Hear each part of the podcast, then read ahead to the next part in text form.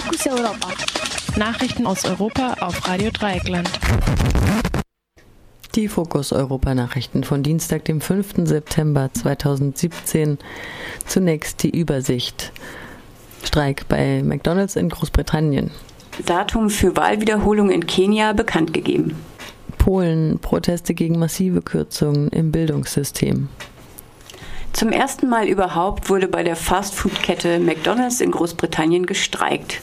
Laut Angaben der Gewerkschaft BFAWU legten rund 40 Angestellte in zwei Filialen die Arbeit nieder, um für höhere Löhne und gegen Nullstundenverträge zu demonstrieren.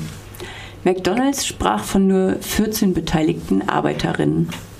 Erst vor zwei Wochen hatte McDonald's begonnen, einem Teil der britischen Belegschaft bessere Verträge mit garantierten Mindestarbeitszeiten anzubieten. Der kleinere Teil der Angestellten hat sich für diese Verträge entschieden. Der Konzern, so der Vorsitzende der BFAWU, Ian Hodson, sei einer der Pioniere in der Einführung von Nullstundenverträgen gewesen. Sowohl Oppositionsführer und Labour-Chef Jeremy Corbyn wie auch der Schattenfinanzminister John McDonnell erklärten sich solidarisch mit der streikenden Belegschaft. Die Streikenden nahmen am Nachmittag zudem an einer Kundgebung im Londoner Regierungsviertel Westminster teil. In Kenia hat der Wahlausschuss das Datum für eine Wahlwiederholung auf den 17. Oktober festgelegt. Wie auch beim ersten Mal treten der Amtsinhaber Präsident Uhuru Kenyatta und Oppositionsführer Raila Odinga gegeneinander an. Das oberste Gericht hatte die Präsidentschaftswahl vergangene Woche wegen Verfahrensfehlern annulliert.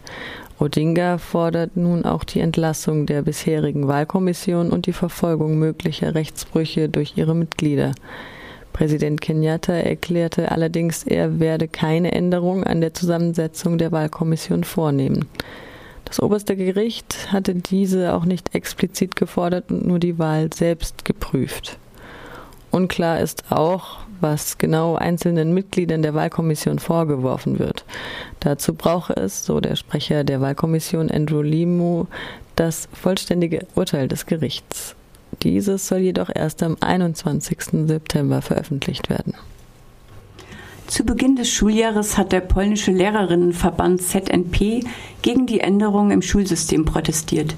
In erster Linie ging es dabei um die Stellenkürzungen, die durch die Schulreform der rechtskonservativen Regierungspartei PIS anstehen.